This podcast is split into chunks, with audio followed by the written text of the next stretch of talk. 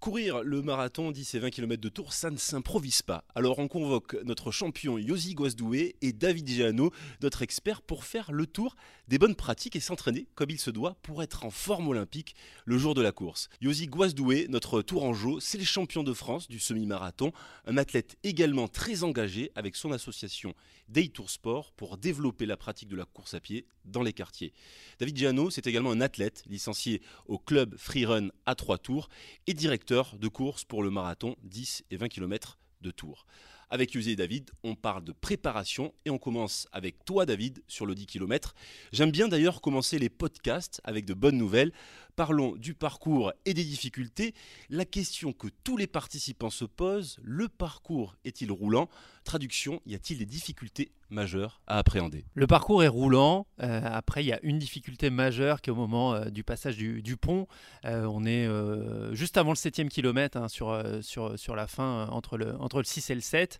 Et c'est vrai que là, c'est voilà, il y a, un, bon, un bon raidillon, on pourrait dire. Mais sinon, le parcours, il est, oui, oui, il est, il est plat de chez plat. On est à à, 40 euh, mètres de dénivelé positif sur ce 10 km. Donc on est, on est sur quelque chose de, très agréable pour, euh, voilà, pour faire un chrono. Et puis on a aussi euh, justement sur tous les premiers kilomètres beaucoup de place, des rues qui sont très larges. Donc bah voilà, quelqu'un qui veut doubler peut le faire logiquement sans aucun souci. Surtout que depuis maintenant quelques années, on a le concept de SAS au départ. Donc on s'engage à peu près sur un chrono à peu près estimatif, hein, moins de 35, moins de 40 minutes, moins de 45, 50, 55, 1 heure, etc.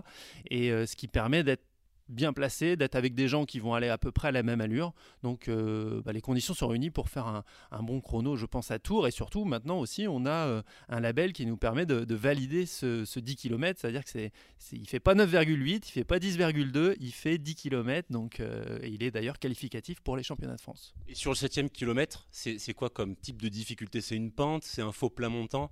Ouais, non, c'est une belle côte. Euh, faut, faut, faut, aller chercher le, le pont hein, pour traverser la Loire, hein, du, du, nord au sud. Donc, euh, donc forcément, il y a cette difficulté-là.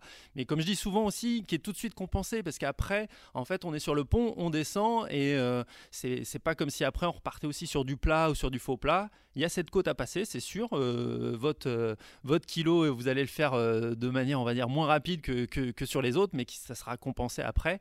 Et puis après aussi, on, se rapproche du but. Hein. On, est, aux deux tiers du parcours donc on a fait quand même une bonne, partie du, parcours. L'avantage, c'est que quand ça monte, euh, ça redescend. David, pour celles et ceux qui participent pour la première fois en 10 km et qui ignorent euh, toute la préparation, à quelle fréquence doit-on s'entraîner et combien de mois avant la course doit-on débuter l'entraînement? Bah, c'est des fois un peu l'erreur, je pense que, certains coureurs font, c'est-à-dire ils sont inscrits euh, sur les 10 et 20 km et puis ils se disent bon allez je vais, je vais me préparer, je vais, je vais courir un peu cet été. Puis finalement, bah, il fait chaud, euh, ils y vont pas trop, il y a les vacances. Et puis après, bah, finalement, il reste quoi? Il reste 3-4 semaines pour se préparer. Donc c'est déjà mieux que rien hein, sur les 3-4 dernières semaines. Mais dans l'idéal, non, si on, si on veut prendre un, peu de plaisir, si on veut, si on veut bien faire les choses, euh, bah c'est maintenant. Hein, c'est à partir de, mi-juin là qu'il faut quand même s'y remettre. Euh, je dirais au moins une fois par semaine déjà, de, même si on fait pas forcément très long, mais déjà aller courir 5-6 km une fois par semaine. Et puis bah, pousser un petit peu peut-être à, 7-8 km et puis peut-être deux entraînements par semaine aussi euh, à partir de, je sais pas moi, du mois d'août. Et, voilà, c'est, enfin après, il n'y a pas de miracle. C'est-à-dire que si on s'entraîne peu, on n'aura pas un résultat euh, forcément qui correspondra à ses attentes. Et puis, euh, et puis si on s'entraîne un peu plus, et eh ben, déjà le, résultat sera un peu plus sympa. L'idée, c'est d'avoir de la rigueur sans pour autant se mettre de la pression, c'est cela? C'est ça. Enfin, après, c'est toujours, c'est, toujours pareil. La rigueur, c'est en fonction de, en fonction de chacun, en fonction des habitudes. Quelqu'un qui court euh, vraiment jamais tout, tout, au long de l'année, euh, ça sera déjà peut-être euh, un effort pour lui de, courir deux fois par semaine. Mais, mais ça sera, ouais, ça sera un peu le, un peu le minimum. et puis quelqu'un qui vraiment vise un chrono, vise une performance, bah, lui, s'il court habituellement, je sais pas, deux fois par semaine, il bah, faudra peut-être qu'il pousse à, trois entraînements et puis qu'il, qu'il fasse un peu de fractionné pour, pour, pour atteindre ses objectifs. David, quand on veut chercher un chrono, que l'on met un objectif justement euh, bien précis, tu parlais de fractionner, on doit, donc de ce, dans ce cas-là, euh, adapter sa, préparation. Comment euh, justement faut-il s'entraîner pour atteindre son objectif? Tu parlais de fractionner. Qu'est-ce le fractionner pour les novices? Alors c'est vrai que les coureurs qui, voilà, qui ont l'habitude vont fonctionner pour certains quand même avec un plan d'entraînement, avec une certaine, certaine structure d'entraînement, un plan, un plan sur, bah, souvent on est sur des plans de 8 semaines, de 10 semaines, où on aura ce qu'on appelle de l'endurance fondamentale, c'est-à-dire un peu le, footing classique. Et puis après, il y a différents fractionnés en fonction de, la durée de course. Donc sans rentrer peut-être dans les détails trop techniques, mais on, a, on va avoir ce qu'on appelle du fractionné court, on est sur des efforts plutôt à, moins de 2 minutes, euh, bah, qu'on va répéter peut-être 7 euh, à 8 fois, et puis après on va être sur du fractionné plus long, euh, et puis après, donc on va dire entre 3 et, 6 minutes, et après on aura du travail de seuil ou d'allure cible. Donc voilà, je ne vais pas rentrer trop dans les détails parce que c'est pas évident, mais ce qu'il faut savoir c'est qu'il y a des plans d'entraînement qui existent. Alors dans l'idéal, c'est pas mal de demander à des gens qui ont l'habitude, à des coachs. il y a des plans qui existent bien sûr sur Internet il y a un peu de tout, j'ai envie de dire. Il y a des, il y a des bons plans et il y a des, choses peut-être un peu plus, euh, un peu plus originales. Euh, non, après, il y, a, voilà, il y a des choses un peu classiques, c'est de travailler un peu à toutes les allures, euh, de, justement de faire un petit peu de, fractionner court, un peu de fractionner long, de faire beaucoup, beaucoup d'endurance, de, voilà, du travail aussi de footing, hein, bien sûr, c'est, ça reste aussi la base. Et puis, bah, quelqu'un qui veut juste déjà finir les 10 km, il fait ses footings. Le plus important, ça va être d'y aller. Ça sera pas de, se prendre trop la tête avec, euh, avec une structure d'entraînement. Pour celui qui veut faire vraiment quelque chose, le mieux, ça reste quand même de, se faire conseiller dans un club avec un, entraîneur euh, et de faire, de faire les choses bien. David, je te propose d'aller sur le terrain de l'équipement, la course à pied. C'est simple. Un, short, un t-shirt et des chaussures. Encore faut-il bien s'équiper. Quels sont là aussi les conseils de l'expert? Alors c'est vrai que le plus important, on le dit, souvent, c'est d'avoir une bonne paire de chaussures, une paire de chaussures adaptée euh, bah, déjà à sa foulée, au type de terrain. Là, on, bien sûr, on est sur les 10 et 20 km et le marathon de Tour, on est sur de la route, donc on est plutôt sur des, chaussures de route. Mais pour ceux qui font des, courses nature, qui font du trail, là, ça sera un autre type de, chaussures, un autre type de produit. Mais sinon, voilà, l'objet euh, vraiment important, c'est la chaussure, d'avoir vraiment aussi de, l'amorti sur la chaussure, euh, d'avoir un produit qui corresponde, parce que selon si on pèse aussi 60 kg ou 95 kg, on va pas utiliser euh, forcément le, même produit. Et puis en fonction de la foulée, voilà, si on est euh, ce qu'on appelle en pronation ou pas, on va pas forcément utiliser le même type de produit. Et en fonction des marques, on aura des ressentis aussi différents, euh, sans citer les, marques, mais euh, voilà, il y, a des différences aussi de d'amorti, de sensations. Euh, donc, donc voilà, le mieux c'est d'aller aussi essayer de se faire conseiller par, des, par spécialistes, c'est ce, que, je conseillerais. Et puis au niveau du textile, maintenant on a des matières aussi en synthétique qui vont être très techniques, donc qui vont permettre de voilà de ne de, de, de pas garder l'humidité sur soi. Général, maintenant, on évite les, t-shirts coton, des choses comme ça, et on a des, matières techniques qui vont être beaucoup plus adaptées pour l'effort. Et puis le dernier point, c'est pour, euh, pour mesdames. Euh, on parlait des chaussures comme euh, l'objet qu'il faut, qu'il faut avoir. Bon, bah, pour les femmes, il y a aussi le soutien-gorge de sport qui sera vraiment aussi adapté à la pratique. ça, c'est vraiment, vraiment important. David, le jour de la course, c'est un peu comme le jour de la rentrée des classes. On a aussi envie euh, d'enfiler euh, ces tout nouveaux produits. Euh, quel est ton point de vue là aussi sur ce sujet? Essayer des nouveaux produits sur la course, c'est peut-être délicat, c'est ça alors c'est vrai que maintenant on a des produits de plus en plus confortables. avant on disait souvent qu'il fallait faire les, chaussures, les, porter au moins 50-60 km avant de les utiliser le jour de la course. C'est un peu moins le cas. Par contre, le conseil, c'est quand même de les rapporter aller deux à trois fois avant sur, sur, sur des sorties même assez courtes, mais au moins d'avoir allez, 20-25 euh, km avec les, les, chaussures avant de les utiliser le jour J, c'est quand même important. Et puis à contrario, c'est aussi ne pas courir avec des chaussures trop, trop usé. Hein. Maintenant, on a, des durées de vie sur les chaussures plutôt autour des 800-900 km. Donc, euh, et notamment le jour du marathon, euh, c'est bien d'avoir une, paire de chaussures qui n'est pas, trop usée parce qu'il vous faudra justement de l'amorti, de la stabilité. Donc, euh, le jour du marathon, là, il faut, vraiment faire, vraiment faire l'effort. C'est vrai qu'on va peut-être distinguer un peu aussi en fonction de la distance si on doit avoir un équipement vraiment récent ou pas. Parlons justement du jour J, du jour de la course, du D-Day, le départ d'une course où le peloton est composé de plus de 10 000 coureurs. C'est un moment magique et c'est ce qui nous attend euh, pour le marathon et 10 et 20 km de tour.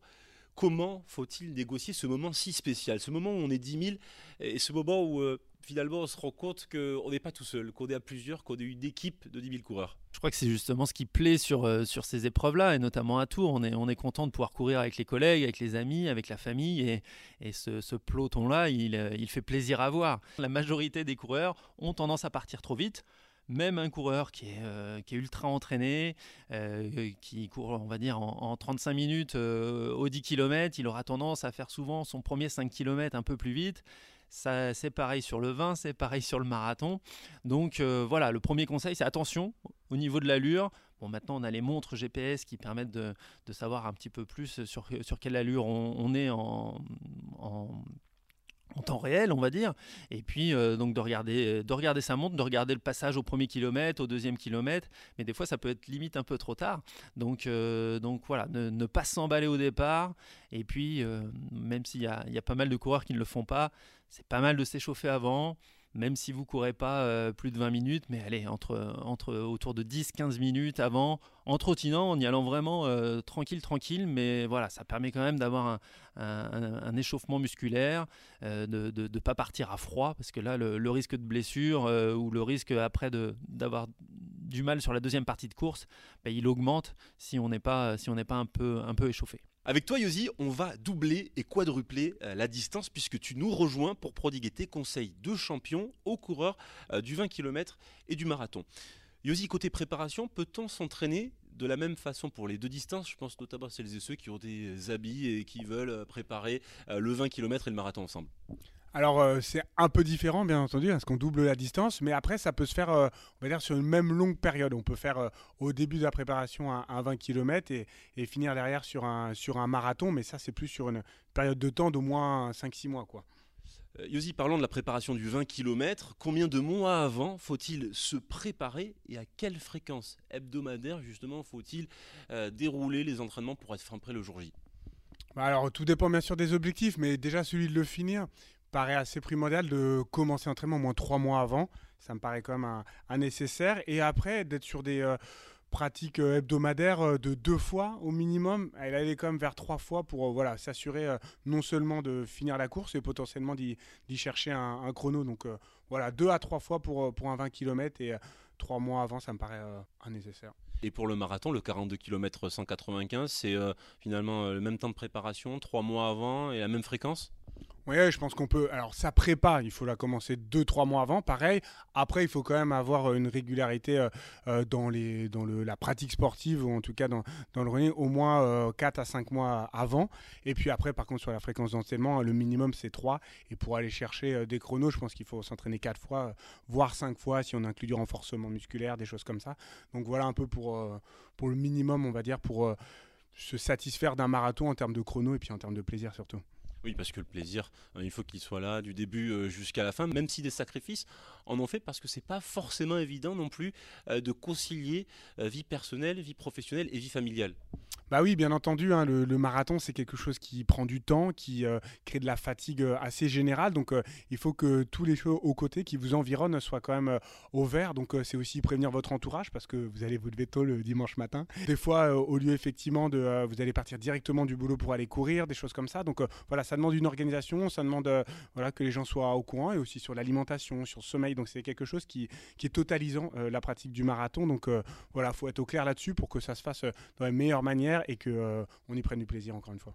Yosi, côté 20 km et même marathon, faut-il déjà avoir, pour le 20 km, avoir couru une distance en compétition de 10 km et pour le marathon, faut-il avoir déjà couru un semi-marathon ou un 20 km bah oui, bien sûr, moi ça me paraît assez nécessaire d'avoir fait les, distances qui, précèdent parce que votre corps, bah voilà, il va être euh, habitué à, cette distance-là au moins. Donc euh, au moins vous validez 20 km, euh, au moins vous avez ça d'assurer sur un marathon. Et puis parce que voilà, c'est quelque chose de, difficile, de, où il y a beaucoup d'efforts et que bah voilà, votre corps faut qu'il soit au courant. Donc ça me paraît nécessaire de faire un 10 km avant de faire un, un 20 km. Vous pouvez l'inclure dans votre préparation et un 20 km dans une prépa marathon. Il y a des coureurs qui viennent chaque année pour chercher un chrono. Quel est ton truc à toi dans ta préparation qui te semble le plus utile pour aller chercher un chrono? Un conseil qui était celui donné par euh, Paula Radcliffe, euh, qui est du coup la record woman sur, marathon, était celui de se dire, des fois quand on veut pas aller courir, on essaye de moins d'aller courir 10, 15 minutes, puis si vraiment ça va pas, on rentre chez soi.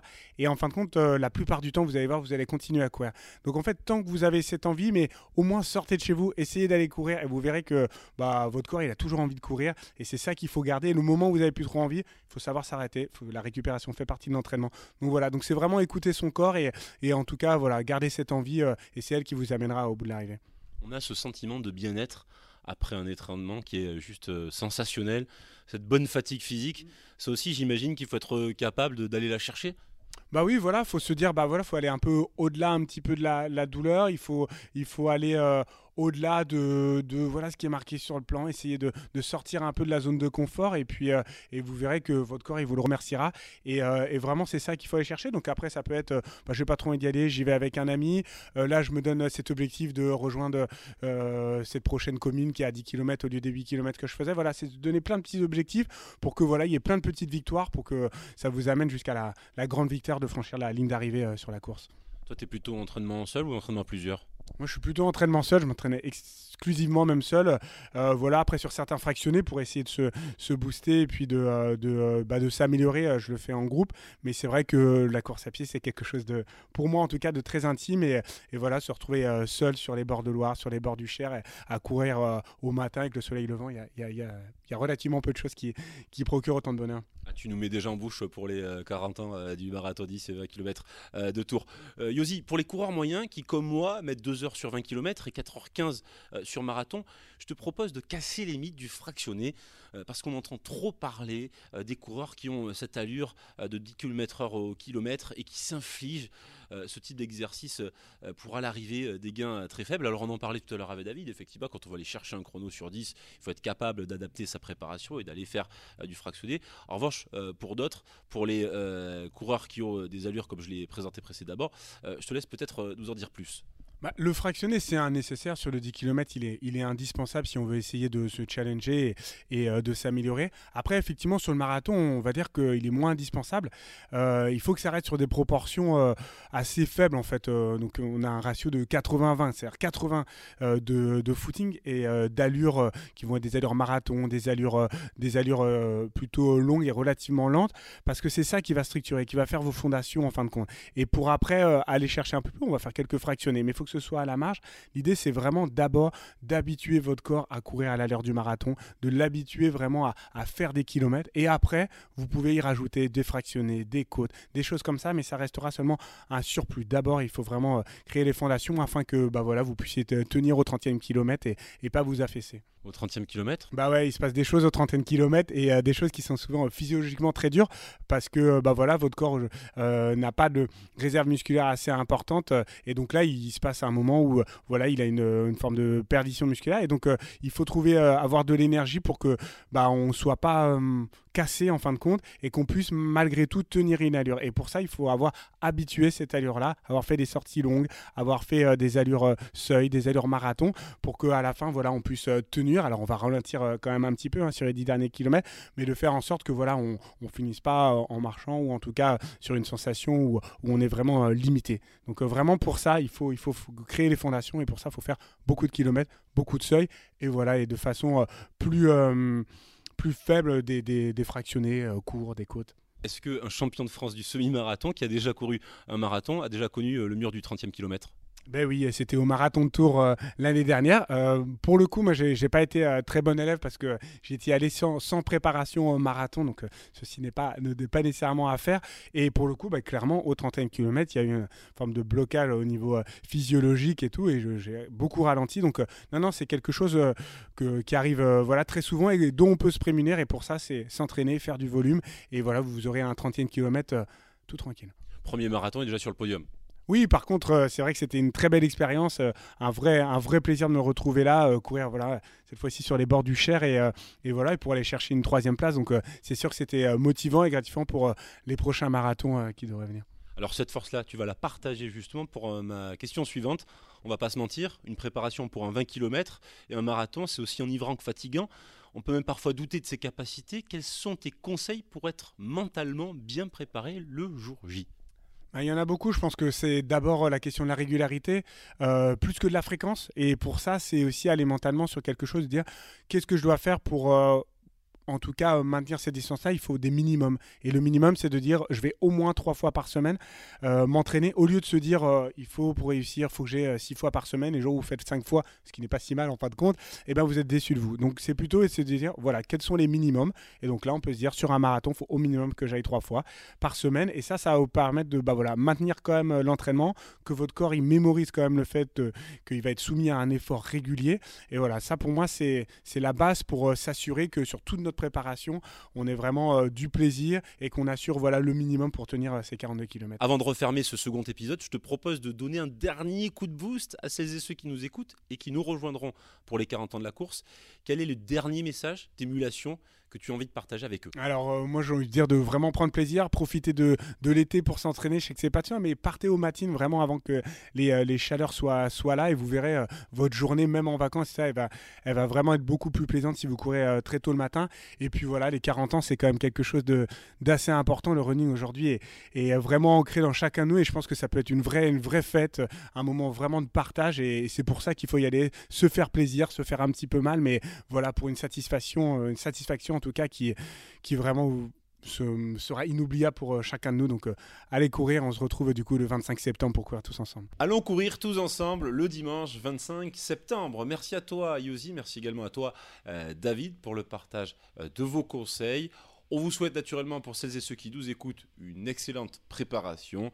Et puis, quant à moi, je vous retrouve pour un prochain épisode pour vous présenter la grande saga du marathon 10 et 20 km de tour.